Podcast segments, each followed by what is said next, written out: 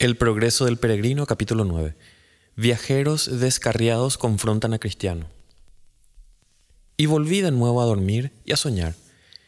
Y vi a los dos mismos peregrinos que descendían de las montañas por el camino hacia la ciudad. Y un poco más abajo de esas montañas, a mano izquierda, está el país de ideas vanas, del cual sale al camino en el que los peregrinos estaban un pequeño sendero serpenteante. Y por aquí, por lo tanto, se encontraron con un tipo muy brioso que venía de ese país y su nombre era Ignorancia. Cristiano le preguntó de dónde venía y a dónde se dirigía. Ignorancia. Señor, nací en el país que está allí, un poco a mano izquierda, y me dirijo a la ciudad celestial. Cristiano, pero ¿cómo piensas entrar en la puerta? Pues puede que te encuentres con alguna dificultad allí. Ignorancia como hacen las otras buenas gentes. Cristiano, pero ¿qué tienes para mostrar en la puerta que pueda causar que te abran esa puerta? Ignorancia. Conozco la voluntad de mi Señor y he vivido bien. Pago a cada hombre lo que debo, oro, ayuno, doy diezmos y limosnas y he dejado mi país para dirigirme donde voy. Cristiano. Pero no entraste por la puerta estrecha que está al comienzo de este camino. Eh, perdón, pero no entraste por la puerta estrecha que está al comienzo de este camino. Llegaste por aquí precisamente por ese camino serpenteante. Y por lo tanto me temo que a pesar de lo que creas de ti mismo, cuando llegue el día del juicio se te acusará de ser un ladrón y salteador en lugar de obtener entrada en la ciudad. Ignorancia. Caballeros, ustedes son unos extraños para mí, no les conozco. Confórmense con seguir la religión de su país, y yo seguiré la religión del mío. Espero que todo vaya bien. Y en cuanto a la puerta de la que hablan, todo el mundo sabe que está muy lejos de nuestro país. No puedo pensar que algún hombre en todos estos lugares sepa el camino hasta ella, y tampoco deben preocuparse por si lo conocen o no ya que, como ven, tenemos un agradable sendero de hierba que sale desde nuestro país hasta el sendero que lleva al camino. Cuando Cristiano vio que el hombre era sabio en su propia opinión, le dijo en un susurro de esperanza, hay más esperanza para el necio que para él. Y dijo además, y aun mientras va el necio por el camino le falta cordura y va diciendo a todos que es necio. ¿Qué otras palabras vamos a decirle? ¿O le adelantamos ahora? Así le dejaremos para que piense en lo que ya ha oído y más adelante nos detendremos para esperarle y ver si poco a poco podemos hacerle algún bien. Entonces dijo Esperanza, dejemos que ignorancia medite un poco más en lo que oyó y que no se niegue más a aceptar el buen consejo para que no siga siendo ignorante de lo que puede ganar. Dios dijo que a quienes ningún entendimiento tienen, aunque Él los creó, a, eso a esos no salvará. Esperanza. Creo que no es bueno que le digamos ah, que eh, digamos todo de una vez. Si quieres, dejémosle atrás y más adelante volveremos a hablar con él a medida que esté dispuesto. Por lo tanto, ambos continuaron e ignorancia seguía más atrás. Y cuando habían adelantado un poco, entraron en un sendero muy oscuro donde encontraron a un hombre a quien siete demonios habían atado con siete cuerdas fuertes y le llevaban de nuevo a la puerta que habían visto en la ladera de la colina. Y Cristiano comenzó a temblar e, e igualmente su compañero Esperanza. Sin embargo, mientras los demonios se llevaban al hombre cristiano, eh, perdón, se le llevaban al hombre, Cristiano miró para ver si le conocía y pensó que podría ser un tal vuelve atrás que habitaba en la ciudad de apostasía. Pero no vio claramente su rostro porque llevaba la cabeza agachada como si fuera un ladrón al que han agarrado. Pero cuando hubo pasado, Esperanza miró hacia atrás y vio en su espalda un papel con esta inscripción. Cristiano libertino y maldito apóstata. Entonces dijo Cristiano a su compañero, Ahora recuerdo lo que me dijeron de una cosa que le sucedió a un buen hombre por esta zona. El hombre se, llama, se llamaba Poca Fe, pero era un buen hombre y vivía en la ciudad de Sinceridad. Lo que sucedió fue esto. En la entrada de este pasaje sale a la puerta ancha un sendero llamado Sendero del Hombre Muerto. Se llama así debido a los asesinatos que comúnmente se cometen allí. Y este poca fe que iba en peregrinaje, como nosotros ahora, resulta que se sentó allí y se durmió. Y sucedió que en ese momento iban por el sendero desde la puerta ancha tres robustos granujas, cuyos nombres eran cobardía, desconfianza y culpa, tres hermanos. Y al ver a poca fe donde estaba, se acercaron con rapidez.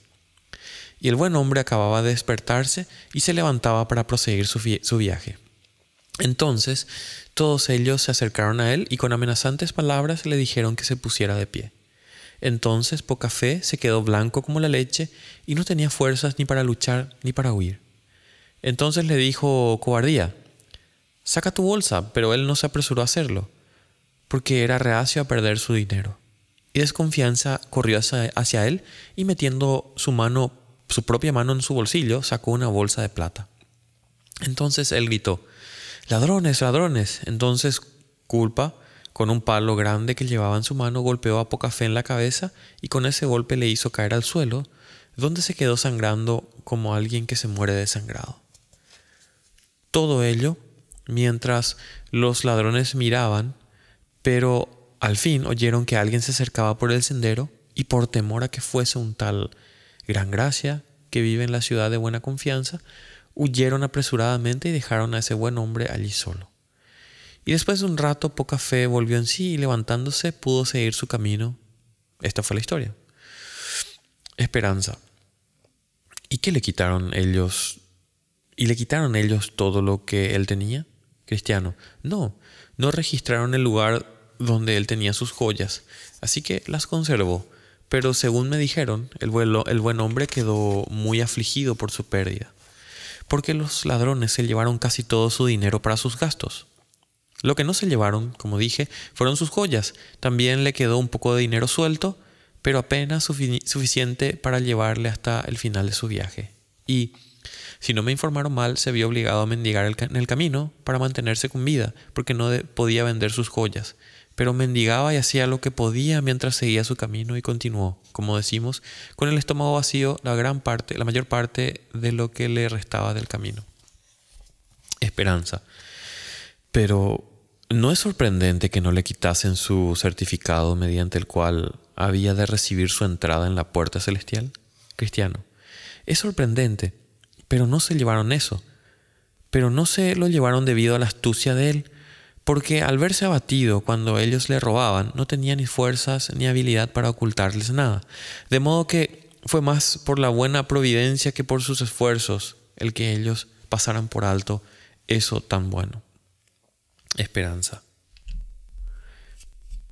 Pero tuvo que ser un consuelo para él que no le arrebatasen sus joyas. Cristiano, podría haber sido un gran consuelo para él si las hubiera utilizado como debía, pero quienes me contaron la historia me dijeron que hizo poco uso de ellas durante el resto del camino, y eso debido al abatimiento que sentía porque le habían arrebatado su dinero. Ciertamente él se olvidó de ellas durante gran parte del resto del camino. Y además, cuando lo recordaba en cualquier momento y comenzaba a consolarse por tenerlas, entonces regresaban a su mente pensamientos sobre su pérdida, y esos pensamientos se tragaban todo consuelo. Esperanza. Ay, pobre hombre, eso habrá sido una gran tristeza para él. Cristiano. ¿Tristeza? Ay, ciertamente una tristeza. No habría sido así para cualquiera de nosotros si como a él nos hubieran robado y herido y en ese lugar tan extraño. Es sorprendente que él no muriera de tristeza. Pobre hombre. Me dijeron que recorrió casi todo el resto del camino, casi únicamente con doloridas y amargas quejas, contándole a cualquiera que le alcanzaba o que le adelantaba en el camino dónde fue robado y cómo, quiénes habían hecho aquello y lo que él perdió, cómo fue herido y cómo había escapado con vida a duras penas. Esperanza. Pero qué extraño que su necesidad no le llevase a vender o empeñar alguna de sus joyas, como lo, con lo que podría haber hecho su viaje más aliviado. Cristiano, hablas como alguien que acaba de salir del cascarón. ¿Por cuánto podría empeñarlas? ¿Y a quién podría venderlas? En todo ese país donde le robaron, sus joyas no eran apreciadas, y él tampoco quería ese alivio que podría haber obtenido al venderlas. Además, si no hubiera tenido sus joyas en la puerta de la ciudad celestial, habría sido excluido de su herencia allí, y eso él lo sabía muy bien. Y eso había, habría sido peor para él que la aparición y la villanía de diez mil ladrones. Esperanza. ¿Por qué eres tan áspero, hermano mío? Esaú vendió su primogenitura y por un plato de potaje. Y esa primogenitura era su mayor joya. Y si él lo hizo, ¿por qué no podría hacerlo también por café? Cristiano. Esaú vendió su primogenitura, ciertamente, y también lo hacen muchos otros. Y al hacerlo se excluyen a sí mismos de la mayor bendición, como hizo aquel villano. Pero debes establecer una diferencia entre Esaú y Pocafé, y también entre el estado en que estaban. La primogenitura de Esaú era típica, pero no así las joyas de Pocafé. El vientre de Esaú era su Dios, pero no lo era el de Pocafé. El deseo de Esaú estaba en su apetito, en su apetito carnal, pero no el de poca fe. Además, Esaú no podía ver más allá de satisfacer sus pasiones. Dijo, He aquí yo me voy a morir, ¿para qué pues me servirá la primogenitura?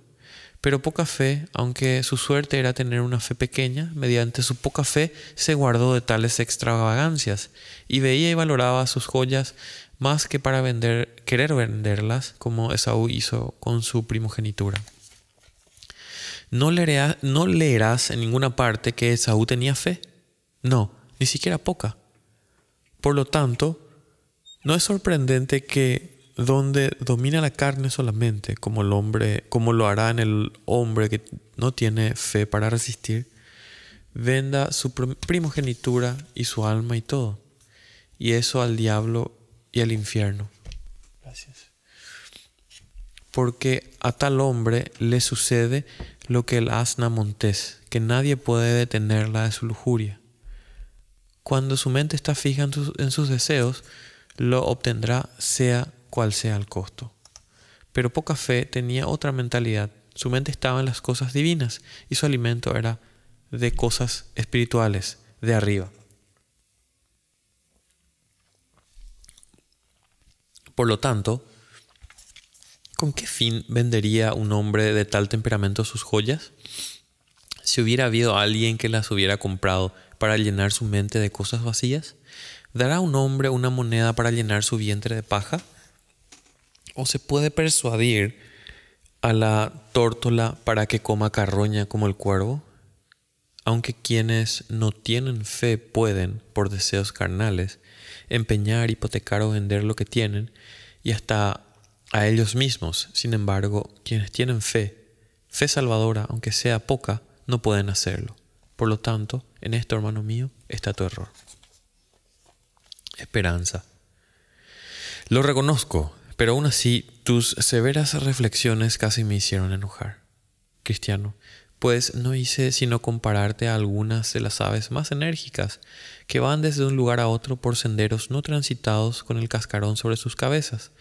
Pero deja a un lado eso y considera el asunto a debate y todo quedará entre tú y yo. Esperanza. Pero cristiano, estoy persuadido en mi corazón de que estos tres tipos no son otra cosa sino un grupo de cobardes. ¿Habrían huido si no lo fueran, crees tú, como lo hicieron al oír al que se acercaba por el camino? ¿Por qué no tuvo más valor poca fe? Creo que podría haberles hecho frente y haber cedido cuando no hubiera habido más remedio. Cristiano. Muchos han dicho que son cobardes, pero pocos lo han considerado así en el momento de la prueba.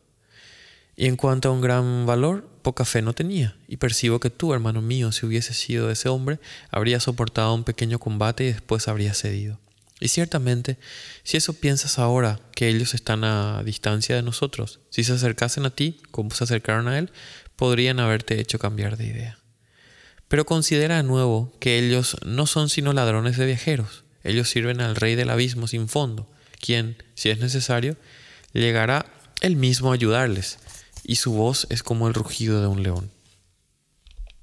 Yo mismo he sufrido lo que sufrió este poca fe y me resultó una cosa terrible. Esos tres villanos se acercaron a mí y comenzaron a resistir, eh, y comenzando yo a resistir como un cristiano, Ellos tan solo hicieron una llamada y llegó su amo. Como dice el dicho, yo habría dado mi vida por una sola moneda, pero según quiso Dios, yo estaba vestido con la armadura. Ay, y aunque pensé que estaba muy protegido, me resultó difícil comportarme como un hombre. Nadie puede decir lo que nos sobreviene en, en ese combate, sino aquel que ha estado él mismo en la batalla. Esperanza. Bien, pero ellos huyeron ante la sola suposición de que tal gran gracia estaba en el camino. Cristiano, cierto, con frecuencia han huido, tanto ellos como su amo, cuando gran gracia ha aparecido y no es sorprendente porque Él es el campeón del rey. Pero creo que establecerá cierta diferencia entre poca fe y el campeón del rey. Todos los súbditos del rey no son sus campeones, ni pueden hacer, cuando son probados, las hazañas de guerra que hace Él. ¿Es lógico pensar que un joven se ocuparía de Goliat como lo hizo David? ¿O que una pequeña ave tuviera la fuerza de un buey? Algunos son fuertes, otros son débiles. Algunos tienen gran fe, otros tienen poca fe. Este hombre era uno de los débiles y por lo tanto cedió. Esperanza. podría haber sido gran gracia por causa de ellos. Cristiano. Si hubiera sido él, podría haber tenido mucho que hacer, porque debo decirte que aunque Gran Gracia es excelente en el manejo de sus armas, puede ocuparse de ellos mientras los mantenga a cierta distancia. Sin embargo, si se acercan mucho, cobardía, desconfianza y el otro, le será difícil si ellos consiguen derribarle. Y cuando un hombre está en el suelo, ¿qué puede hacer? Aquel que mira de cerca la cara del gran gracia verá allí cicatrices y cortes, que fácilmente demostrarán lo que digo. Sí, una vez oí que él dijo, y eso cuando estaba en combate, desesperanzamos aún de la vida. ¿Cómo hicieron esos fuertes villanos y sus compañeros que David lamentase y gritase? Sí, Emán y Ezequías también, aunque valientes en su tiempo, se vieron obligados a resistirles cuando fueron asaltados. Y sin embargo, a pesar de ello, salieron con sus mantos hechos jirones. Pedro quiso en cierto momento comprobar lo que podía hacer, pero aunque algunos dicen de él que es el príncipe de los apóstoles, le trataron de tal modo que hicieron tener temor, que le hicieron tener temor de una muchacha. Además, su rey está a su disposición y nunca está lejos, y si en algún momento ellos se ven en grandes apuros, él, si es posible, llega para ayudarles y de él se dice, ni espada, ni lanza, ni dardo, ni coselete durará. Estima como paja el hierro y el bronce como leño podrido. Saeta no le hace huir, las piedras de onda le son como paja. Tiene toda arma por hojarasca y del blandir de la jabalina se burla. ¿Qué puede un hombre hacer en ese caso? Es cierto que si un hombre pudiera en cada momento tener el caballo de Job, y tuviera habilidad y valentía para montarlo, podría hacer cosas notables, pues hace burla del espanto y no teme, ni vuelve el rostro delante de la espada. Contra él suenan, contra él suenan la aljaba, el hierro de la lanza y de la jabalina, y él con ímpetu y furor escarba la tierra, sin importarle el sonido de la trompeta. Antes, como dice entre los clarines, ¡Ea! Y desde lejos huele la batalla, el grito de los capitanes y el vocerío. Pero para hombres a pie como tú y como yo, es mejor que nunca deseemos encontrarnos con un enemigo sin alardear de que podría irnos mejor cuando oigamos de otros que han sido derrotados, derribados, ni tampoco pensemos bien de nuestro propio valor como hombres, pues normalmente todo eso es derribado cuando llega la prueba. Veamos a, a Pedro, de quien he hecho ya mención. Él se tambaleó. Ay, así fue. Él pensaba que soportaría tal como su mente vana le hizo declarar, y aguantaría más por su maestro que todos los demás hombres. Pero, ¿quién fue más derribado y aplastado que él por esos villanos? Cuando, por lo tanto, oigamos de tales robos eh, perpetrados en el camino del rey, nos corresponde hacer dos cosas. Primero, salir protegidos y asegurarnos de llevar un escudo con nosotros, porque por falta de eso, el que aguantó frente al Leviatán no pudo rendirlo. porque ciertamente eh, si eso nos falta, Él no nos tiene ningún temor. Por lo tanto, el que tenía habilidad ha dicho, sobre todo tomad el escudo de la fe, con que podáis apagar todos los dardos de fuego del maligno. También es bueno que pidamos al rey una guardia, sí, que él mismo vaya con nosotros. Esto hizo que David se regocijase cuando estaba en el valle de sombra de muerte, y Moisés prefería morir donde estaba que salir y dar un paso sin su Dios. Oh hermano mío, si Él va con nosotros, no tenemos por qué temer a diez mil que salgan contra nosotros, pero sin Él entre los muertos caerán. Por mi parte, he estado en la lucha antes, y aunque por la bondad de aquel que es mejor, estoy como ves con vida, aún así no puedo presumir de mi valentía. Estaré contento si no vuelvo a encontrarme con tales villanos, aunque me temo que no hemos superado aún todos los peligros. Sin embargo, ya que el león y el oso no me han devorado aún, espero que Dios también nos librará de cualquier filisteo incircunciso. Entonces cantó Cristiano. Pobre poca fe. ¿Ha estado entre, ha estado entre ladrones? Le robaron. Recuerdo esto. El que cree y obtiene más fe, un vencedor será. Sobre diez mil y más aún sobre tres. Y prosiguieron el camino e ignorancia seguía más atrás. Llegaron entonces a un lugar donde vieron un camino que confluía en su camino, y parecía ser tan derecho como el camino por el que ellos iban, y no supieron cuál de ellos tomar, porque ambos parecían derechos delante de ellos. Por lo tanto, aquí se detuvieron para considerarlo, y mientras pensaban acerca del camino, he aquí un hombre de carne negra, de carne negra pero cubierto con un manto muy ligero, se acercó a ellos y les preguntó por qué estaban allí. Ellos respondieron que se dirigían a la ciudad celestial, pero no sabían cuál de los dos caminos tomar. Síganme, dijo el hombre. Hacia allí me dirijo yo. Así que le siguieron por el camino que confluía, el cual gradualmente giraba y les desvió tanto de la ciudad a la que deseaban ir, que en poco tiempo iban dándole la espalda. Sin embargo, siguieron al hombre, siguieron al hombre, pero poco a poco, antes de que se dieran cuenta, él les condujo hasta una red en la cual quedaron los dos tan enredados que no sabían qué hacer. Y entonces el manto blanco cayó de los hombros del hombre negro. Entonces vieron dónde estaban y allí se quedaron llorando algún tiempo porque no podían salir por sí solos de allí.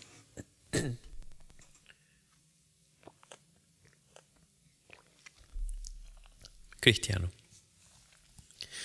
Ahora me veo a mí mismo en un error. ¿No nos advirtieron los pastores que nos cuidásemos de los aduladores? Como dice el dicho del sabio, así nos encontramos en este día. El hombre que lisonjea a su prójimo retiende delante de sus pasos. Esperanza. Ahora me veo a mí mismo en un error. Ah, perdón. Eh, perdón. También nos dieron una nota de indicaciones sobre el camino para que lo encontrásemos sin duda, pero también hemos olvidado leerla y no nos hemos guardado de los caminos del destructor. Aquí David fue más sabio que nosotros, porque dijo, en cuanto a las obras humanas, por la palabra de tus labios yo me he guardado de las sendas de los violentos. Así estuvieron lamentándose en la red. Al fin divisaron a un ser resplandeciente que se acercaba hacia ellos con un látigo de pequeñas cuerdas en su mano. Cuando llegó al lugar donde ellos estaban, le preguntó de dónde venían y qué hacían allí. Ellos le dijeron que eran unos pobres peregrinos que se dirigían a Sion, pero fueron extraviados del camino por un hombre negro vestido de blanco, quien nos dijo que le siguiéramos, porque él también se dirigía hacia allí, le dijeron.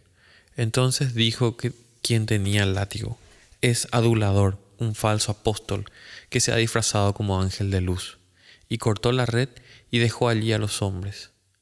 Entonces le dijo, les dijo, síganme para que pueda llevarles otra vez a su camino.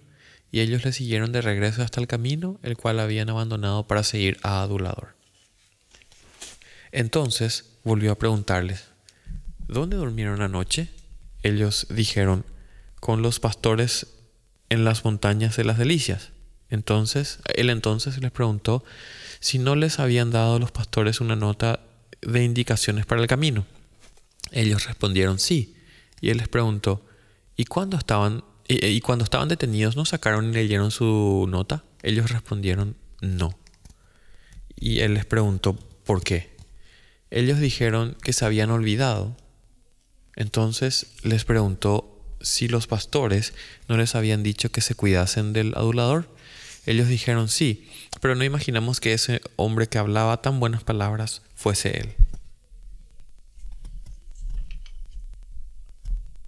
Entonces vi en mi sueño que les que él les indicó que se agachasen, el cual lo cual hicieron y él los castigó con dureza para enseñarles el buen camino por donde debían andar. Y mientras los castigaba dijo, yo reprendo y castigo a todos los que amo. Sé pues celoso y arrepiéntete. Tras haberlo hecho, les dijo que prosiguieran su camino y prestasen mucha atención a las otras indicaciones de los pastores. Y ellos les, les dieron las gracias por todas sus bondades y siguieron tranquilamente por el camino recto, cantando. Vengan aquí quienes van por el camino. Vean el costo que pagan los descarriados peregrinos. Se ven atrapados en una red por haberse pronto olvidado del buen consejo. Cierto es que rescatados fueron, pero vean que severamente castigaron fueron, castigados fueron. A esto presten atención. Un momentito. Ok. Después de un rato, vieron a lo lejos a uno que se acercaba tranquilamente y solitario por el camino en dirección a ellos. Entonces dijo Cristiano a su compañero, Allí está un hombre a espaldas de Sion y se acerca hacia nosotros.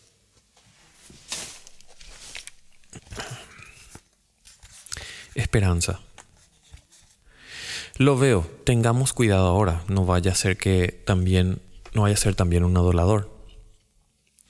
Y él se acercaba cada vez más y al final llegó hasta ellos. Su nombre era Ateo y les preguntó hacia dónde iban. Cristiano. Vamos al monte Sión. Entonces Ateo comenzó a reírse mucho. Cristiano, ¿a qué se debe tu risa? Ateo, me río al ver lo ignorantes que son ustedes al realizar un viaje tan tedioso, y aún así no obtendrán por su viaje otra cosa sino dolores. Cristiano, ¿por qué hombre? ¿Por qué, hombre? ¿Crees que no seremos recibidos? Ateo, recibidos. No hay ningún lugar como el que ustedes sueñan en todo este mundo. Cristiano, pero lo hay en el mundo venidero. Ateo, cuando yo estaba en mi casa, en mi propio país, oí lo que ustedes ahora afirman, y a causa de oírlo salí a ver, y he estado buscando esa ciudad estos 20 años, pero no he encontrado más rastro de ella del que tenían el primer día de mi partida. Cristiano, nosotros hemos oído y creído que existe ese lugar y puede encontrarse.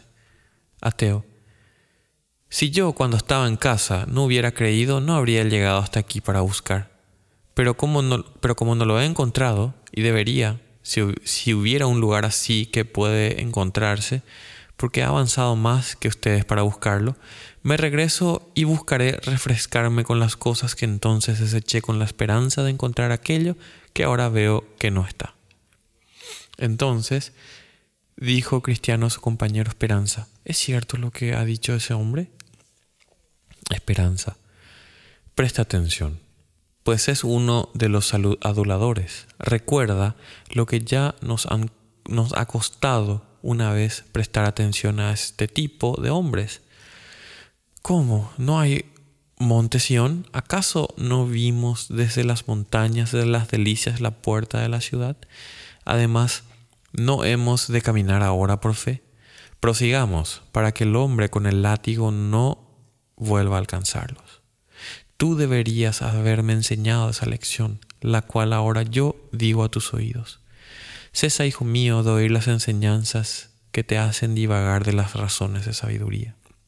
Te digo, hermano mío, que ceses de oírle y que creamos para salvación del alma.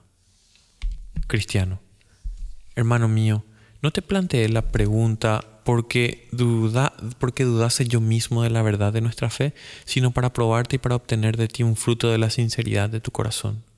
En cuanto a este hombre, sé que está cegado por el Dios de este mundo Prosigamos tú y yo sabiendo que hemos creído la verdad y ninguna mentira procede de la verdad. Esperanza. Ahora me regocijo en la esperanza de la gloria de Dios. Y se alejaron del hombre, y él, riéndose de ellos, se fue por su camino. Vi en mi sueño, entonces, que continuaron hasta llegar a cierto país cuyos aires tendían naturalmente a hacer sentir somnolencia a los extranjeros. Y allí Esperanza comenzó a sentirse muy pesado y con mucho sueño. Por lo tanto, le dijo a Cristiano, Estoy comenzando a sentir tanto sueño que apenas puedo mantener mis ojos abiertos. Vamos a tumbarnos aquí y dormir una siesta. Cristiano, de ninguna manera, no sea que nos durmamos y no volvamos a despertar. Esperanza, ¿por qué, hermano mío? El sueño es dulce para el hombre que trabaja. Podemos descansar y refrescarnos si dormimos una siesta. Cristiano, no recuerdo que uno de los pastores nos dijo que nos cuidásemos, perdón, ¿no recuerdas que uno de los pastores nos dijo que nos cuidásemos de la tierra encantada? Con eso quiso decir que deberíamos cuidarnos del sueño. Por tanto, no durmamos como los demás, sino velemos y seamos sobrios.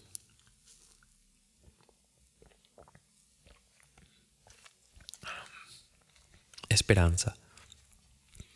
Reconozco que cometo un error y si hubiera estado aquí yo solo, al quedarme dormido, habría estado en peligro de muerte.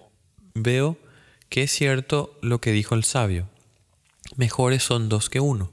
Hasta aquí tu compañía ha sido mi bendición y tendrás buena recompensa por tu labor.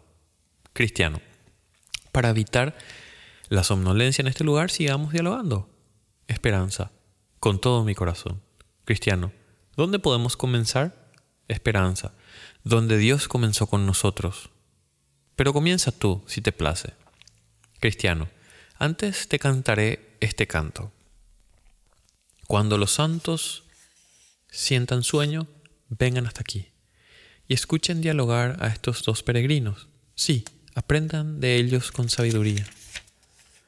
Así a evitar que sus ojos cedan al sueño. La comunión de los santos, si se maneja bien, los mantiene despiertos. Y eso a pesar del infierno.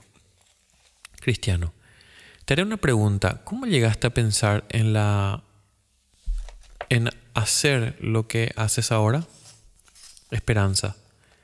¿Te refieres a cómo comencé a buscar el bien de mi alma? Cristiano, sí, a eso me refiero. Esperanza. Yo seguí por mucho tiempo en los deleites de las cosas que se, que se veían y se vendían en nuestra feria. Cosas que, creo ahora, que me habrían ahogado si hubiera seguido en ellas, en la perdición y en la destrucción. Cristiano, ¿y qué cosas eran? Esperanza. Todos los tesoros y las riquezas del mundo. También me alegraba mucho en el alboroto, los disfrutes, la bebida, la mentira, la inmundicia, quebrantar el día de reposo y en otras muchas cosas que tendían a destruir el alma. Pero al fin encontré, al escuchar y pensar en las cosas divinas, lo cual igualmente oí de ti y también del amado fiel, que resultó muerto por su fe y su buen vivir en la feria de vanidad, que el fin de esas cosas es la muerte y que porque por estas cosas viene la ira de Dios sobre los hijos de desobediencia. Cristiano, ¿Y caíste bajo el poder de esa convicción? Esperanza, no. No estaba dispuesto en ese momento a conocer la maldad del pecado, ni la condenación que cae por cometerlo. Pero me esforcé cuando mi mente comenzó a ser sacudida por la palabra, por cerrar mis ojos a la luz de ella. Cristiano, pero ¿cuál fue la causa de que te resistieras a las primeras obras del bendito Espíritu de Dios en ti? Esperanza, las causas fueron, uno, yo ignoraba que eso fuera la obra de Dios en mí. Nunca pensé que al despertar al pecado, Dios comienza al principio la conversión de un pecador. 2. El pecado aún resultaba muy dulce para mi carne, y yo era reacio a abandonarlo. 3. No podía saber cómo separarme de mis viejos amigos, pues su presencia y sus actos me resultaban muy deseables. 4. los momentos en que las convicciones llegaban a mí eran momentos tan angustiosos y molestos que no podía soportarlos, ni siquiera el recuerdo de esos momentos en mi corazón. Cristiano. Entonces, según parece, ¿te librabas a veces de tu angustia? Esperanza. Sí, ciertamente, pero volvía otra vez a mi mente y entonces yo era tan malo. No, aún peor de lo que era antes. Cristiano, ¿y qué era lo que volvía a traer a tu mente tus pecados? Esperanza. Muchas cosas como uno, si me encontraba con un hombre bueno en las calles, o dos, si había oído leer la Biblia, o tres, si comenzaba a dolerme la cabeza, o cuatro, si me decían que alguno de mis vecinos estaba, estaba enfermo, o cinco, si oía el toque de campanas por algún muerto, o seis, si pensaba en morir yo mismo, o siete, si oía que, alguno, que alguien moría de modo repentino, ocho, pero especialmente cuando pensaba en mí mismo, que pronto debería enfrentarme al juicio cristiano. ¿Y podías en algún momento librarte de la culpa del pecado fácilmente cuando por cualquiera de esas maneras caía sobre ti? Esperanza. No, no podía, porque entonces se apoderaba más rápidamente de mi conciencia y entonces, si yo tan solo pensaba en regresar al pecado, aunque mi mente estaba en contra, era un doble tormento para mí. Cristiano. ¿Y qué hacías entonces? Esperanza. Pensaba que debía esforzarme por enmendar mi vida, porque si no, pensaba con toda seguridad que con toda seguridad sería condenado. Cristiano, ¿y te esforzabas por enmendar tu camino? Esperanza, sí, y huía no solo de mis pecados, sino también de las malas compañías, y me dedicaba a tareas religiosas, como orar, leer, llorar eh, por el pecado, hablar verdad a mi prójimo, etc. Esas cosas hacía con muchas otras que son demasiadas para relatarlas ahora. Cristiano. ¿Y entonces tenías buena conciencia? Esperanza. Sí, durante un tiempo, pero al final mi angustia me alcanzaba de nuevo, y a pesar de todas mis reformas. Cristiano. ¿Y cómo era posible eso ya que te habías reformado? Esperanza. Había varias cosas que pensaba, especialmente dichos como estos.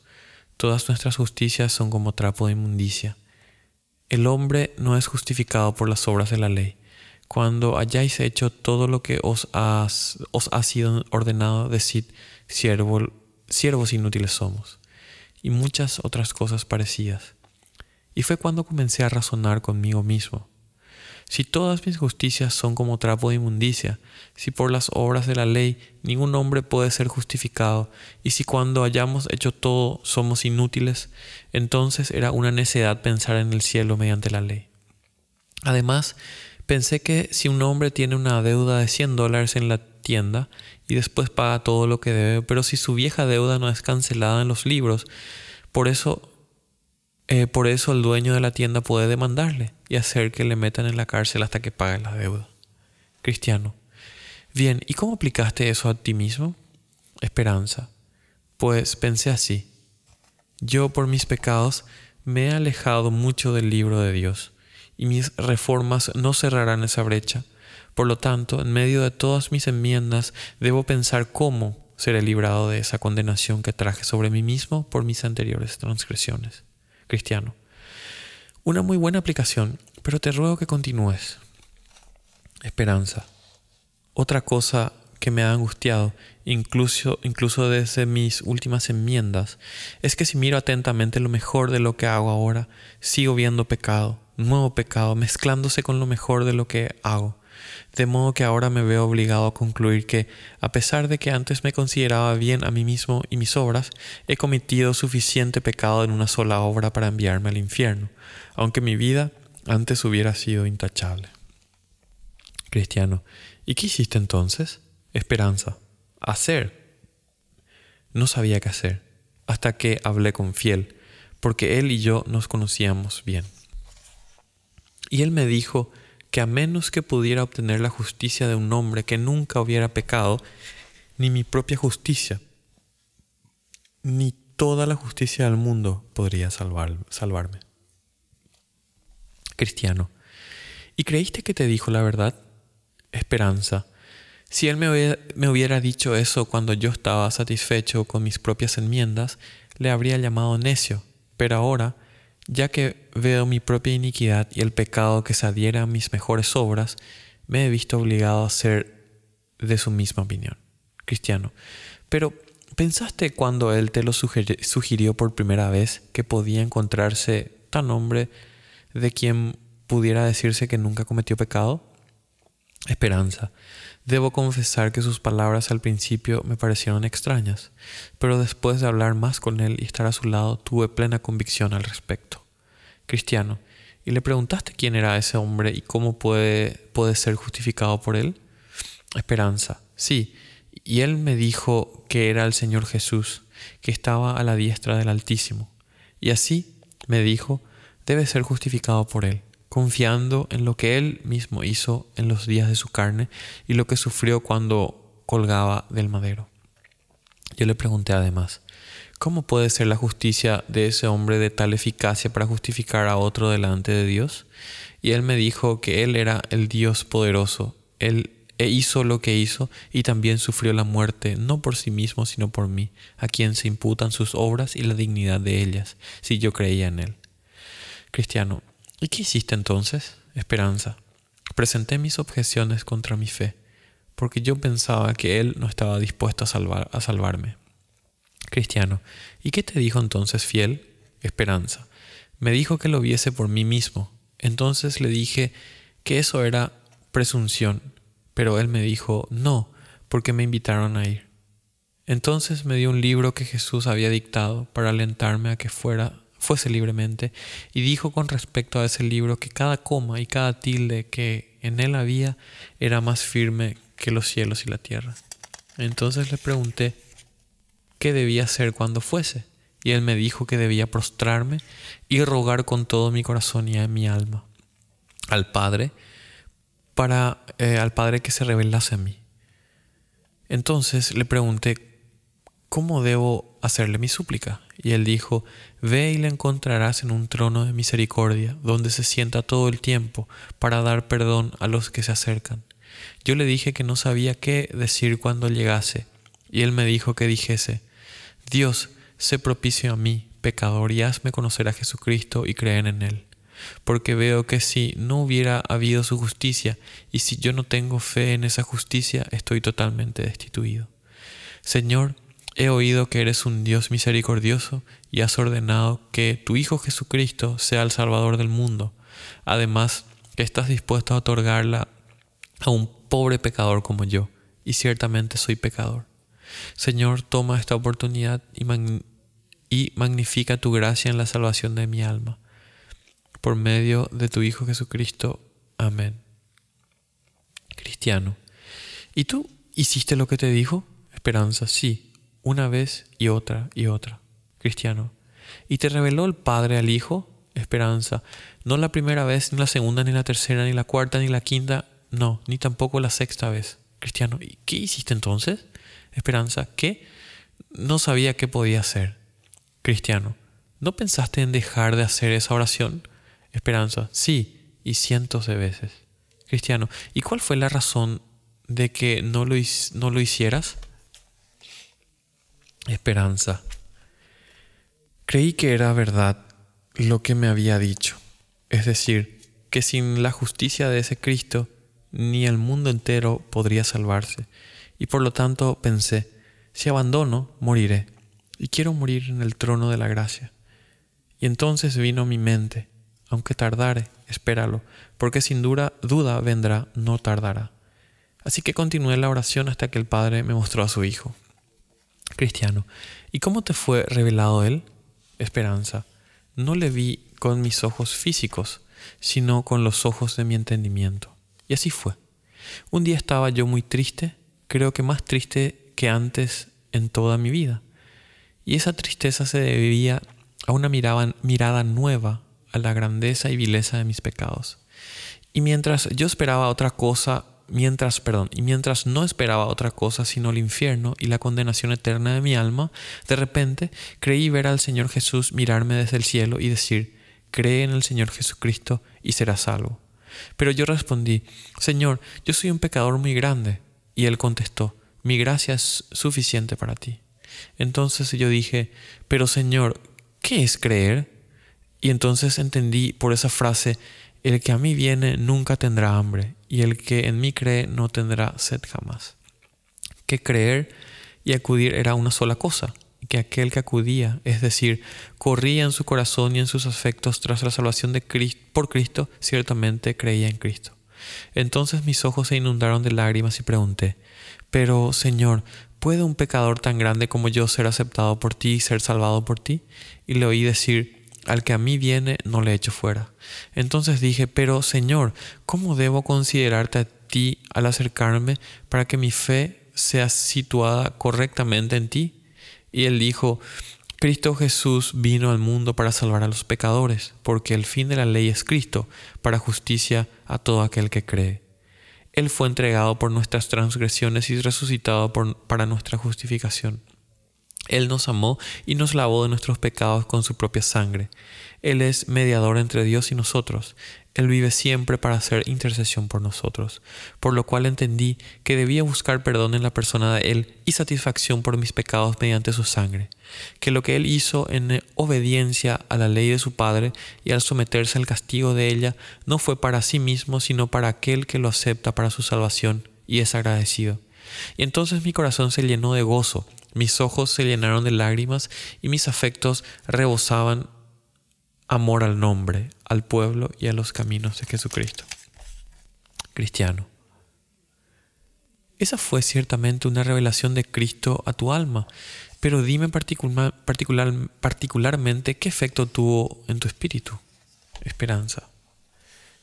Me hizo ver que todo el mundo, a pesar de su propia justicia, está en un estado de condenación. Me hizo ver que Dios Padre, aunque es justo, puede justamente justificar al pecador que se acerca a Él.